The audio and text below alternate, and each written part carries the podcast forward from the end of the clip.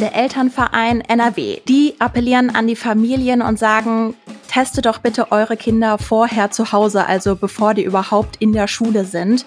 Und sagen auch, erkältete Kinder, die sollen erst gar nicht in die Schule kommen. Montag geht in NRW die Schule wieder los mit über zwei Millionen Schülerinnen und Schülern vor Ort. Das Schulministerium hat nochmal nachgebessert in Sachen Testpflicht. Warum das der NRW-Opposition immer noch nicht reicht, klären wir in dieser Folge. Rheinische Post Aufwacher. News aus NRW und dem Rest der Welt. Hallo und herzlich willkommen zum Aufwacher. Heute mit Wiebke Dumpe und ich freue mich auf die nächste Viertelstunde mit euch. Heute ist Freitag, der 7. Januar und das Wichtigste, das heute ansteht, ist wohl die Bund-Länder-Runde zu den Corona-Maßnahmen. Aber da erzähle ich euch später noch kurz was zu. Das Top-Thema diese Woche ist Omikron. Denn die Variante lässt die Infektionszahlen ansteigen. Vor zwei Tagen haben wir hier schon besprochen, wie die Schulen nach den Ferien wieder mit dem Unterricht anfangen wollen. Das Schulministerium setzt auf Schnelltests ab Montag und die Maskenpflicht Impfpflicht. Daran gab es aber auch Kritik, also dass die halt nicht weit genug geht.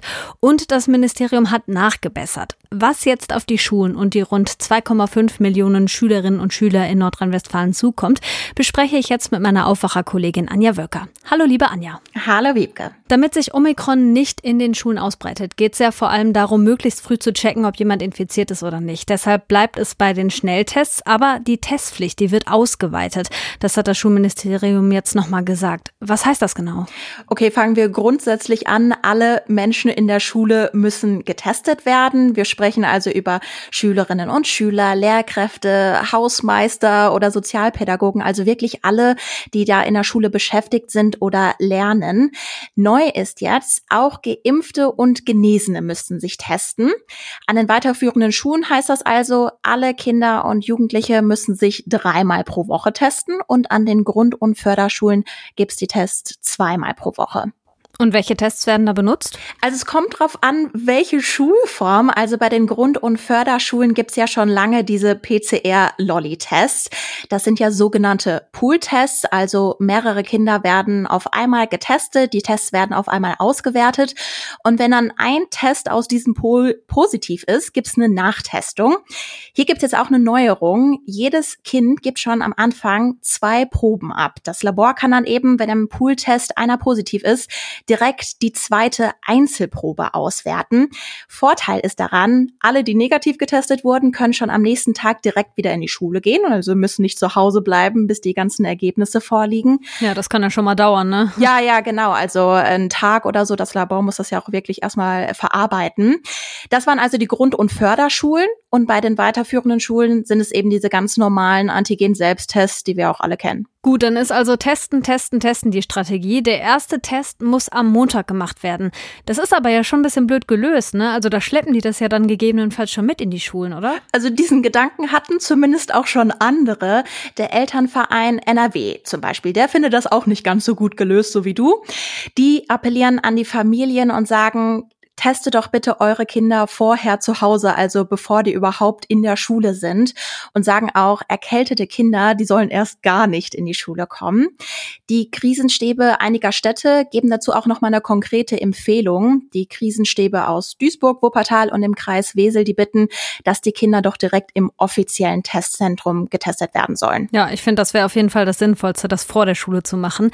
Wie schaut denn die NRW-Politik auf den Schulstart? Ist die Nachbesserung jetzt für alle gut? Da gab es ja von der Opposition auch echt viel Kritik zu. Ja, also der Anspruch, dass alle zufrieden sind, ist, glaube ich, sehr hoch. Also die Grünen zum Beispiel, die sagen auch, das geht jetzt nicht weit genug. Die schulpolitische Sprecherin Sigrid Bär fordert zum Beispiel, dass an den weiterführenden Schulen noch mehr getestet wird, also wirklich jeden Tag.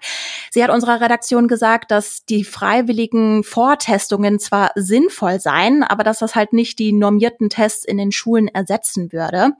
Und Bär ist jetzt auch nicht die einzige mit den Forderungen nach täglichen Tests. Thomas Kutschaty von der SPD fordert zum Beispiel auch möglichst tägliche Tests.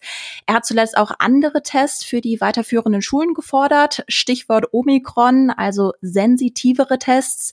Die NRW-Schulministerin Gebauer hat aber schon abgewunken und gesagt, naja gut, die aktuellen Tests, die seien schon gut genug. Und was ja auch immer noch fehlt, ist so eine Art Worst-Case-Plan, also ein Konzept, was passiert eigentlich, wenn zu viele sich zu schnell infizieren. Mhm, also wahrscheinlich sowas wie ein Stufenplan, ja, genau. den wir auch aus anderen Corona-Zeiten kennen. Also ab wann zum Beispiel eine komplette Klasse wieder in den Distanzunterricht zurückkehren muss.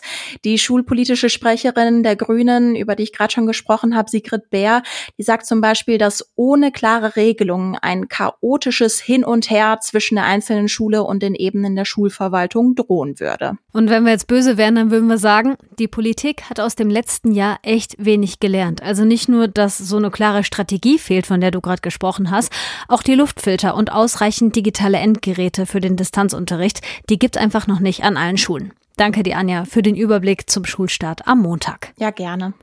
So, und jetzt was ganz anderes. Keine eigene Trainingsanlage, ein kaputtes Stadion, ein bevorstehender Abstieg aus der vierten in die fünfte Liga.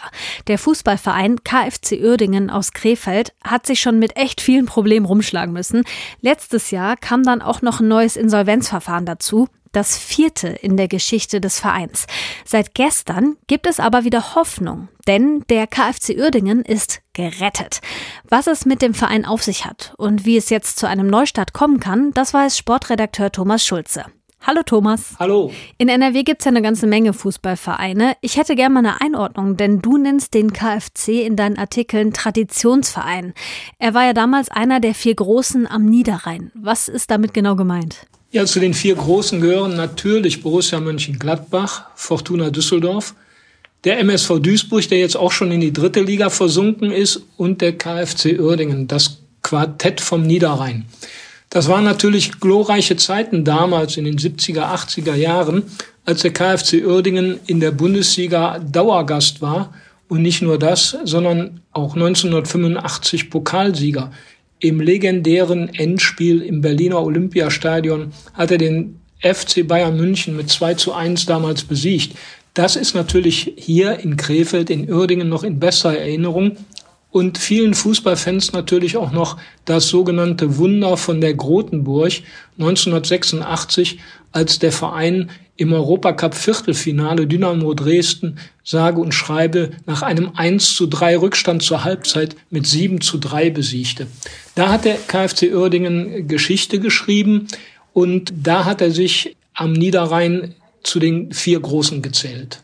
KfC Uerdingen ist ja auch ein besonderer Vereinsname irgendwie. Da denkt man ja nicht unbedingt direkt an Krefeld, wenn man nicht weiß, dass das K auch für die Stadt Krefeld steht. Das ist ja auch nochmal eine Besonderheit des Vereins insgesamt. Ähm, wir zwei haben in einer Samstagsaufwacherfolge im Sommer schon mal ausführlicher über den Verein gesprochen. Die Episode hieß damals Keine Kohle und kein Stadion. Skandalverein KfC Uerdingen. Was würdest du sagen? Könnten die Probleme, die der KfC hat, auch andere Mannschaften in NRW haben oder ist das jetzt ein ganz besonderer Fall? Also der KfC ist schon ein besonderer Fall. Wie du gerade gesagt hast, wieso ist der Name Krefeld eigentlich nicht im Namen drin? Das ist so ein bisschen, spiegelt im Grunde genommen so ein bisschen das ganze Dilemma wider. In Krefeld kann der KfC Uerdingen seit Mai 2018 kein Heimspiel mehr austragen, weil das Stadion Grotenburg gesperrt ist. Es soll saniert werden, aber es dauert und dauert und dauert jetzt schon dreieinhalb Jahre. Andere Städte haben da in kürzerer Zeit ein völlig neues Stadion gebaut. Das hat zur Folge, dass der KfC hier in der Stadt gar nicht präsent ist, seine Heimspiele woanders austragen muss. Das ist eine der misslichen Situationen. Die zweite ist, dass der KfC weder ein Trainings- noch ein Vereinsgelände hat. Also das, was jeder Kreisligist am Niederrhein hat, nämlich ein Rasenplatz oder ein Aschenplatz oder ein Kunstrasenplatz mit einem Vereinshaus.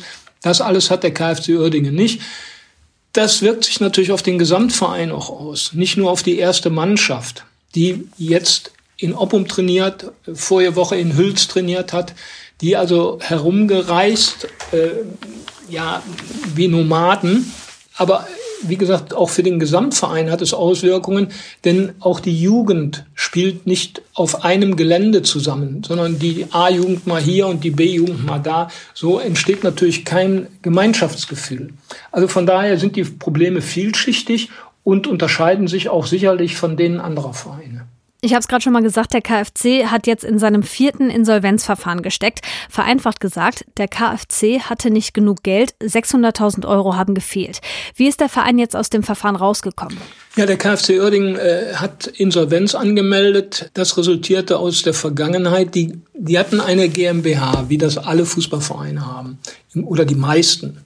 Diese GmbH ging nach dem Rückzug der Investoren in die Knie, das heißt, äh, sie wurde liquidiert. Dann wurde aber eine, eine Organschaft in, in Sachen Umsatzsteuer festgestellt, sodass der Verein trotzdem betroffen war. Daraus resultierten diese hohen Schulden unter anderem. Also 400.000 äh, machte Finanzamt geltend und dann gab es noch 200.000 andere Gläubiger jetzt äh, beim Amtsgericht haben die sich also zusammengehockt. Es gab einen Insolvenzplan, wie das immer so ist. Und äh, die drei Gruppen, drei Gläubigergruppen waren daran beteiligt. Alle drei haben zugestimmt. Ja, der KfC Uerdingen hat eine Perspektive.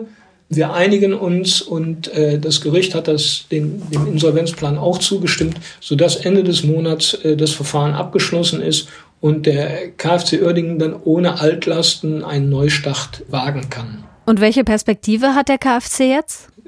Gar nicht so leicht zu beantworten, die Frage. Wirtschaftlich steht er jetzt gut da. Schuldenfrei, das haben nicht viele Profifußballvereine. Von daher kann der jetzt einen, einen wirklichen Neustart wagen. Sportlich abgeschlagen, Tabellenletzter. Es droht noch ein, Neu ein Abzug von neun Punkten wegen des Insolvenzverfahrens. Also von daher scheint der Abstieg besiegelt. Dann geht es in der Oberliga weiter und äh, die Probleme jetzt abgesehen vom wirtschaftlichen und sportlichen bleiben. Ohne Stadion, ohne Trainingsgelände, ohne Vereinsgelände ist es schwierig, einen, einen Erfolgsweg zu beschreiten. Äh, da kann man noch so lange Aufbauarbeit leisten. Das wird nicht einfach. Angeblich soll das Stadion Grotenburg im April fertiggestellt werden. Dann hat der KfC fast vier Jahre nicht in der Stadt spielen können. Schade für die Fans, die die dritte Liga überhaupt nicht miterlebt haben in Krefeld. Da sind natürlich auch Bindungen verloren gegangen. All das muss neu zurückerarbeitet werden. Danke, Thomas, dass du nochmal hier im Aufwacher zu Gast warst. Gerne. Bis dann. Und wenn ihr unsere ausführliche Folge zum KfC Uerdingen nochmal anhören wollt, dann schaut mal in die Show Notes, da habe ich euch die Episode verlinkt. Heute steht ja die Bund-Länder-Runde an. Da treffen sich die Länderchefinnen und Länderchefs mit Kanzler Scholz, um über den Corona-Fahrplan der nächsten Wochen zu sprechen. Es wird generell um die Maßnahmen gehen, aber auch um die Änderungen bei den Quarantänezeiten. Erste Ergebnisse von dieser Konferenz könnte es da am Nachmittag schon geben und ausführlich sprechen wir natürlich morgen drüber im Samstagsaufwacher. Und das hier könnt ihr heute auch noch im Blick behalten. Im Untersuchungsausschuss zur Flutkatastrophe im Sommer werden im Landtag heute unter anderem die Wetterexpertinnen von ARD und ZDF befragt. Sie sollen ihre Einschätzung dazu geben, ob die Menschen früher vor den Wassermassen hätten gewarnt werden können. Das Kölner Landgericht muss heute prüfen, ob ein Urteil gegen einen Mann rechtens ist. Er hatte an einer Veranstaltung der AfD teilgenommen und soll dann in die Gegendemo gefahren sein. Ein Mann wurde dabei leicht verletzt. Dafür war der Fahrer zu sieben Monaten Gefängnis verurteilt worden. Jetzt geht er in Berufung. So, es ist Freitag und das heißt, es gibt wieder Tipps für euer Wochenende aus der Kulturredaktion und die kommen heute von Sabine Jansen. Für Punk- und Indie-Fans. So viel Ironie muss sein. Schrammeliger Punk begleitet von braver Südstaatenromantik im Video. Das ist die Band Wet Leg. Ihre Debütsingle Chaise Long wurde fast 2,3 Millionen Mal gestreamt und ist bei YouTube zu finden. Die Folgesingles der zwei britischen Mädchen kürte das Magazin Rolling Stone mit dem Wort Sensation. Im Frühjahr gibt es das erste Album und eine Tournee. Im Mai kommt Wetlag nach Deutschland. Für Kunst- und Comicfreunde.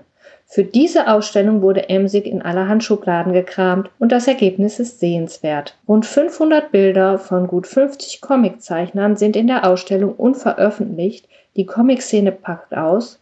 Der Galerie Ludwig im Schloss Oberhausen zu sehen, noch bis 16. Januar. Für Klassikliebhaber. Sehr puristisch ist diese pandemische Notlösung des Theaters Krefeld-Mönchengladbach. Im Mai 2020 nahm es eine bearbeitete Lesung von Schillers Drama Wilhelm Tell auf. Sie ist auf dem YouTube-Kanal des Theaters zu finden. Inzwischen gibt es den Tell auch auf der Bühne am 7. und 16. Januar in Mönchengladbach. Danke, Sabine. Und die Kulturtipps zum Wochenende, die gibt's zum Nachlesen auch auf RP Online. Den Link findet ihr in den Shownotes. Zum Schluss kommt noch der Blick aufs NRW-Wetter. Und das ist kalt. Die Straßen können heute Morgen glatt sein. Wenn ihr mit dem Auto unterwegs seid, fahrt bitte vorsichtig. Heute gibt es immer wieder Regen und Schneeregenschauer, in höheren Lagen auch Schnee. Im Laufe des Tages lockert es mal auf. Am Nachmittag kommen dann aber neue Schauer rein. Dazu zwischen 4 und 7 Grad, auf den Bergen maximal 3 Grad. Und der Samstag wird eigentlich genauso. Das war der Aufwacher am Freitag. Morgen gibt es, wie gesagt, eine Special-Folge zum Ergebnis der Bund-Länder-Runde von heute. Und wenn ihr mögt, hören wir uns dann schon wieder. Ich bin Wiebke Dumpe und ich wünsche euch einen tollen Freitag. Mehr Nachrichten aus NRW gibt's jederzeit auf RP Online. rp-online.de